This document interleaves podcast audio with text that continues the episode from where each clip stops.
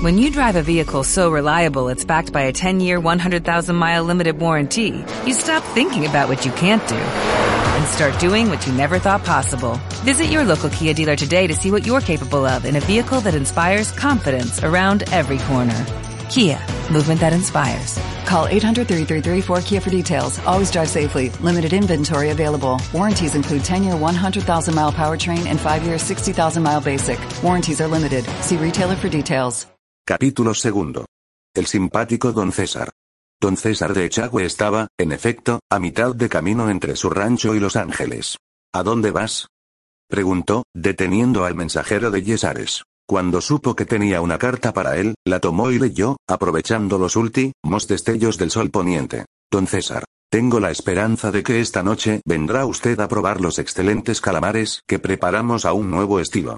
Le he hecho apartar una ración especial que espero será de su agrado. Le saluda su afectísimo, Ricardo Yares, calamares. Contestó en voz alta don César. Hace tiempo que no sé lo que son unos buenos calamares. Sí, no me los perderé.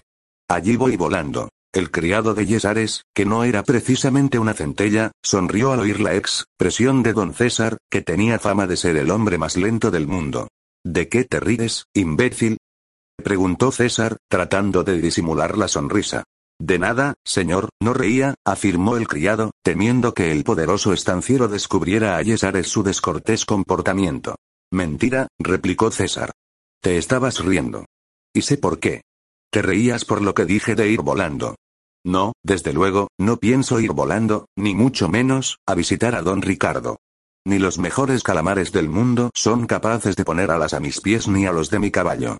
¿Tú crees que la prisa es importante y necesaria? No, desde luego, no, aseguró, muy convencido, el criado. No es necesaria. Claro que no, declaró don César. Y media hora después, en el vestíbulo de la posada, explicaba a Yesares y a Mateos, a quienes halló conversando. Como le decía a ese criado suyo, don Ricardo, la prisa es innecesaria. Hay tiempo para todo. Para llegar a Los Ángeles y para no llegar, para vivir y para morirse. Para lo que no hay siempre tiempo es para comer unos buenos calamares. ¿Cómo han sido preparados esos? Es una receta de una india mexicana del Golfo de California.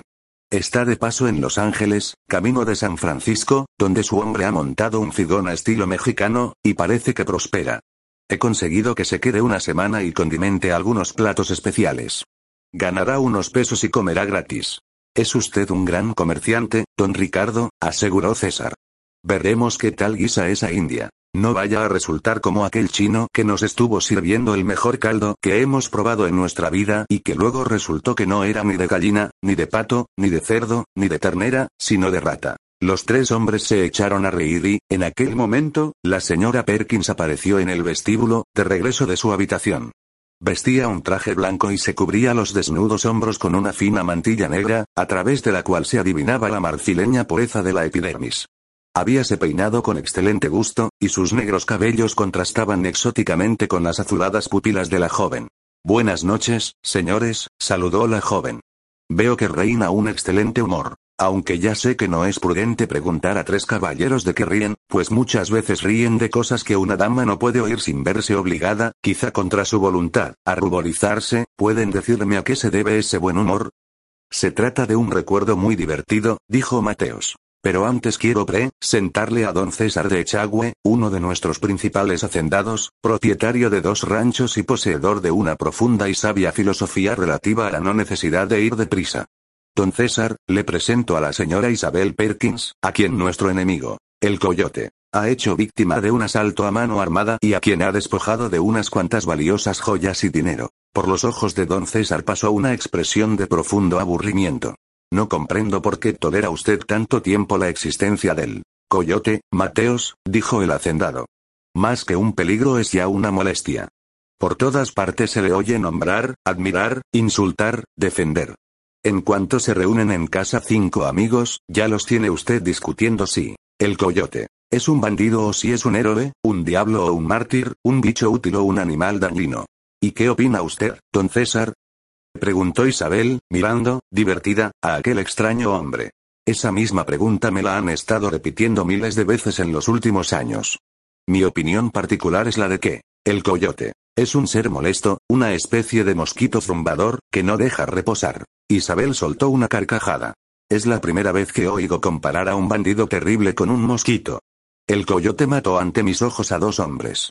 Los mosquitos zumbadores no suelen hacer esas cosas tan desagradables. César de Echagüe se encogió cansadamente de hombros, sin que ni un músculo de su rostro acusar a la sorpresa que le producía la afirmación de la joven.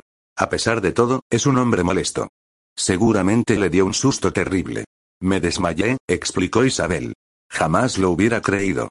Aseguró, inesperadamente, César de Echagüe. ¿Por qué dice esto? Preguntó, súbitamente sería, Isabel. ¿Por qué sus ojos no son los de una mujer que se desmaya? Las mujeres de ojos negros se desmayan más que las de ojos azules. Eso no lo puede afirmar quien ha vivido siempre entre mujeres de ojos negros, sonrió Isabel. Las californianas no suelen tener las pupilas azules. Es cierto, admitió César. Me olvidaba que solo he visto siete u ocho mujeres de ojos azules. Pero ninguna de ellas se desmayó jamás. Quizá por eso he dicho una tontería. Lo cual viene a confirmar lo acertado de mi teoría contra la precipitación. No hay que darse nunca prisa. Si yo no me hubiese precipitado al afirmar que las mujeres de ojos negros se desmayan más que las de ojos azules, me habría evitado el decir una tontería. Es usted muy severo con sus errores, don César, dijo Isabel. No me gusta cometerlos. El error es el fruto de la precipitación.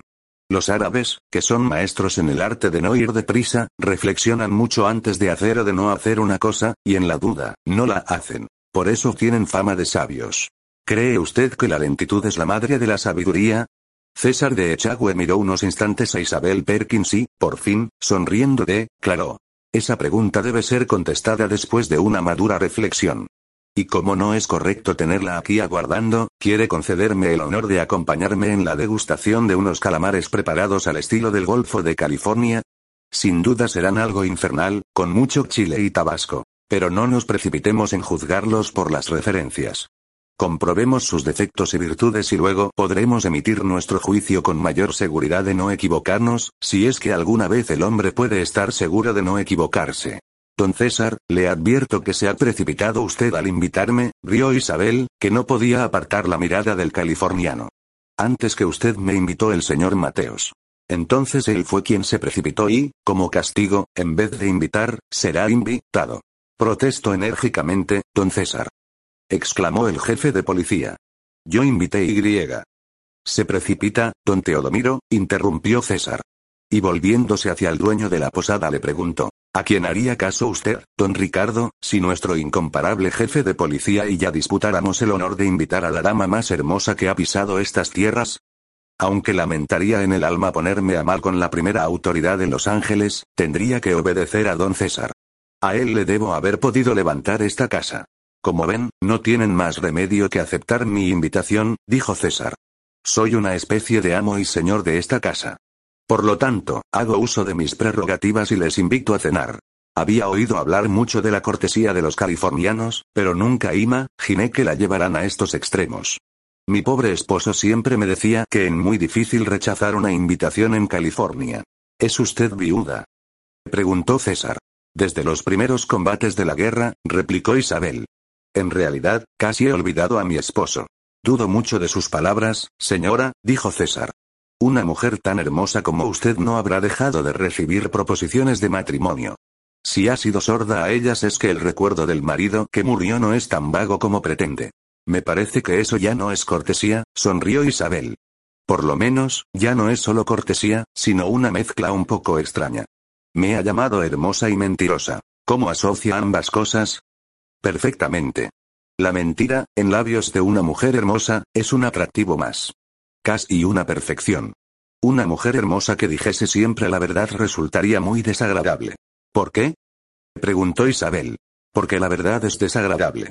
Una de las cosas más desagradables de nuestro mundo. Se tolera la mentira, incluso cuando se emplea como insulto. A un tonto nada le molestará tanto como el que le llamen tonto. Incluso preferirá que le llamen criminal o ladrón. Todo menos la verdad.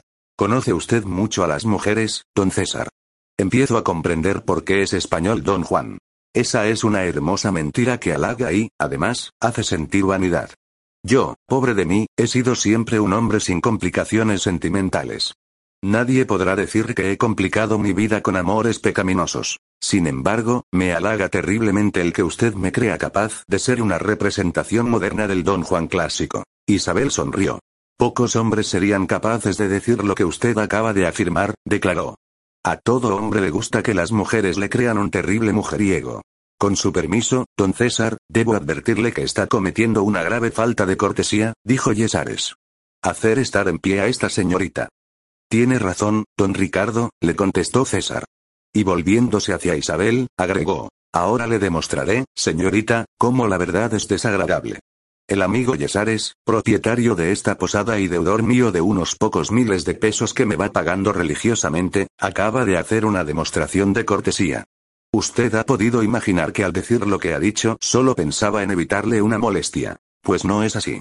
Don Ricardo ha pensado que en vez de estarnos de pie en el vestíbulo de su casa, podríamos sentarnos a una de sus mesas, y en ella ir bebiendo y tomando unos entremeses. En resumen, haciendo gasto.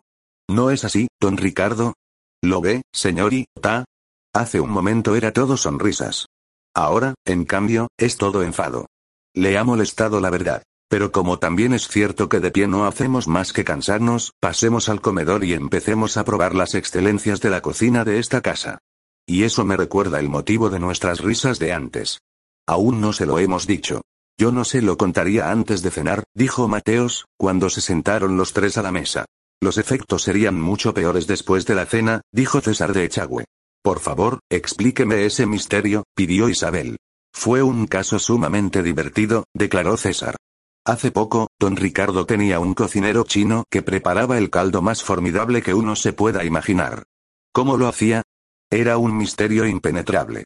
Gastaba lo mismo que los demás cocineros, empleaba la misma cantidad de carne de ternera, las mismas calidades, todo era igual.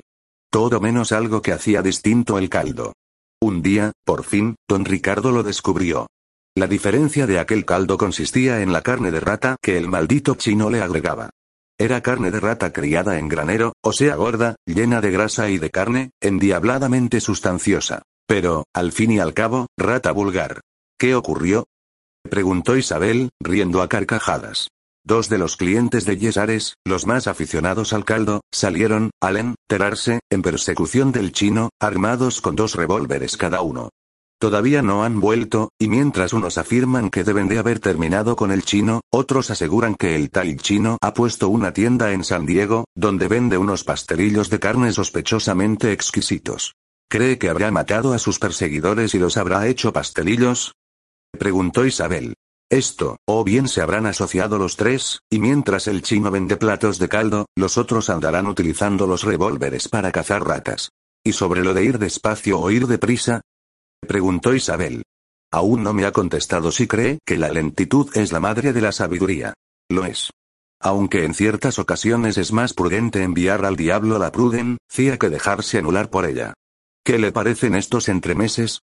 Deliciosos, aseguró Isabel Perkins. Los californianos son muy originales. Por lo menos algunos de ellos. De otro no guardo muy buen recuerdo. ¿De cuál? preguntó don César de Echagüe.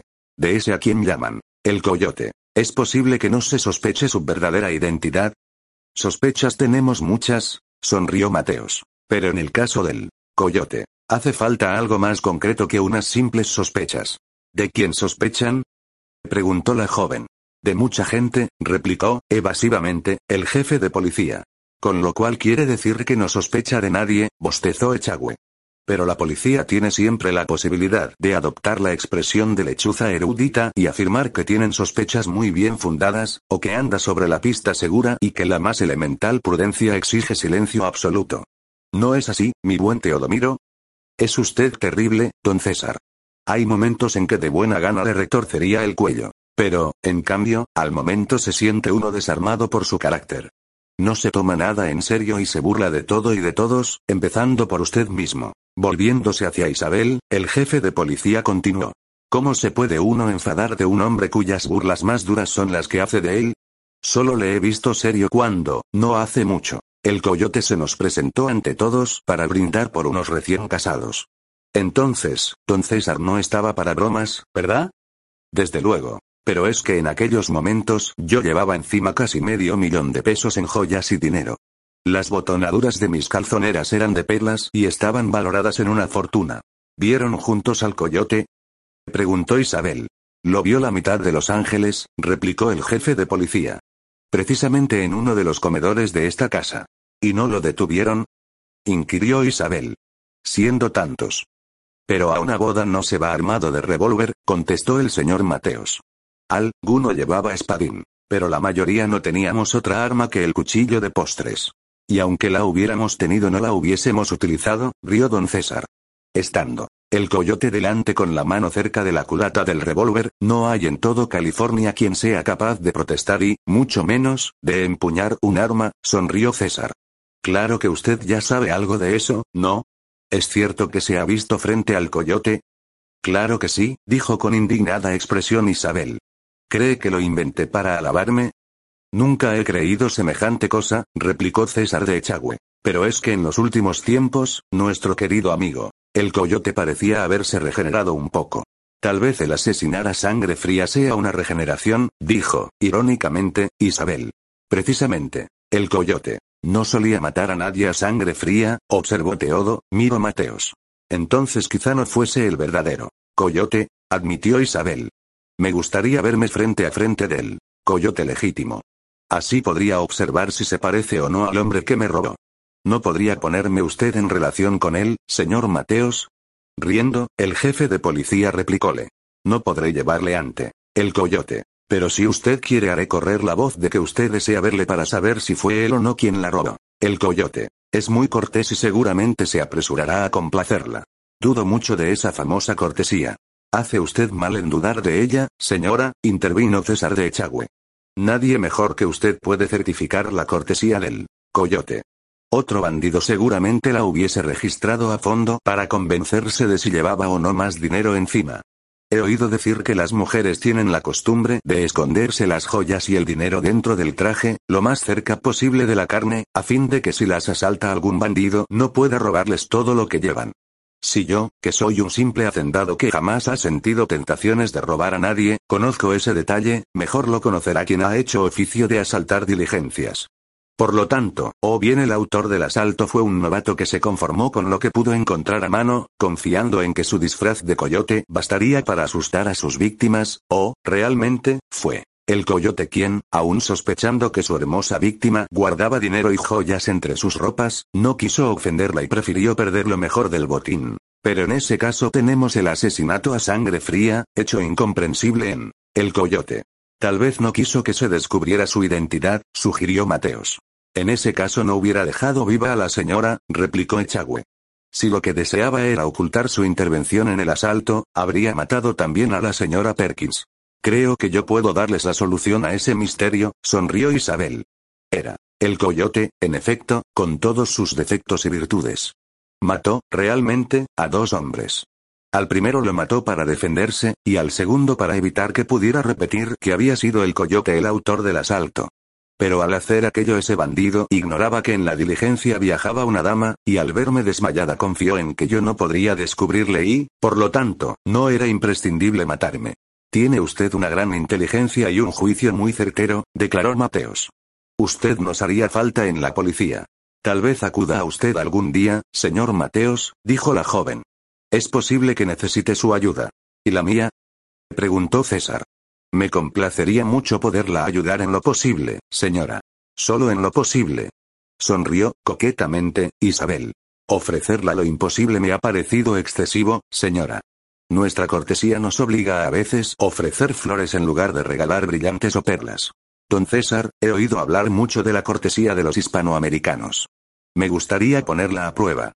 Nada me placerá tanto como esa prueba, aseguró César de Echagüe, clavando una profunda mirada en los turbadores ojos de Isabel Perkins. ¿Qué quiere?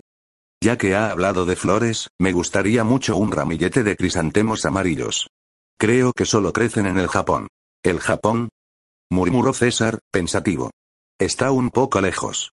Creo que mi mensajero tardará por lo menos una semana en ir al Japón y volver. ¿Le parece suficiente ese tiempo? Bien, puedo esperar una semana, rió Isabel.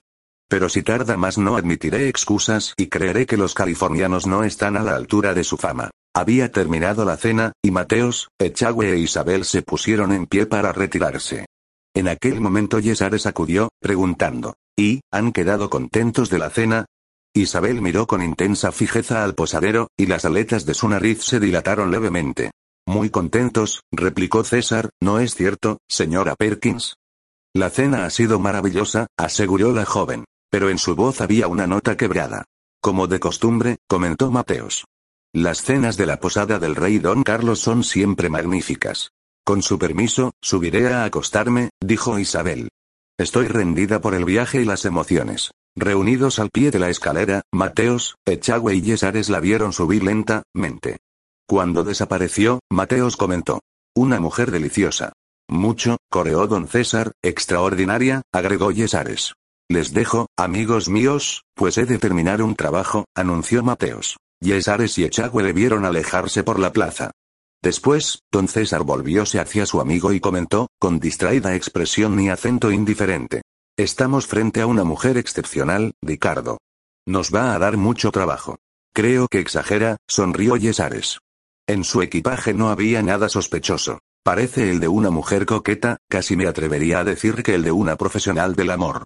Ricardo, has de aguzar tu ingenio, dijo, seriamente, don César. Llevas poco tiempo en el peligro y no te das cuenta de cuando te encuentras en él. Te prevengo que desde este momento tu vida no vale ni dos centavos. ¿Por qué? preguntó, extrañado el dueño de la posada. Antes de presentarte en el comedor, después de registrar el equipaje de la señora Perkins, debiste tomar un baño caliente, cambiar de ropa y perfumarte con algo muy fuerte. ¿Para qué? Para borrar el olor a incienso japonés. Estás impregnado.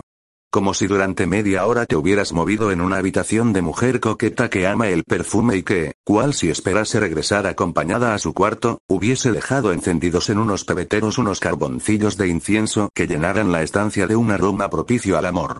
Por eso has creído que Isabel Perkins era una profesional, ¿no? Yesares miró asombrado a su jefe. ¿Cómo sabe? Sé que había incienso porque hueles a él. Y no solo yo me he dado cuenta de que tus ropas están impregnadas de ese perfume. También la señora Perkins lo ha advertido. Lo noté en su mirada. Fue asombro y alegría a la vez. ¿Cree que lo del incienso fue una trampa? Claro. Esa mujer ha venido con un fin determinado. Quiere saber quién es. El coyote. Para ello ha cargado sobre él las culpas del asalto a la diligencia, que tal vez fue llevado a cabo por otro bandido, pues no creo que sea ella la autora de los asesinatos. Al llegar a Los Ángeles ha repetido la historia del delito del coyote. Lo ha hecho con la esperanza de atraer la atención del coyote sobre ella y obligarle a entrar en acción y a que tratase de averiguar qué clase de mujer era la que le acusaba de haber asaltado una diligencia. Lo ha conseguido todo. Ya sabe quién ha registrado su equipaje. Hasta ahora casi nadie nos había cazado tan pronto. Yesares estaba abrumado. He sido un estúpido. exclamó. No, sonrió César. Te falta experiencia.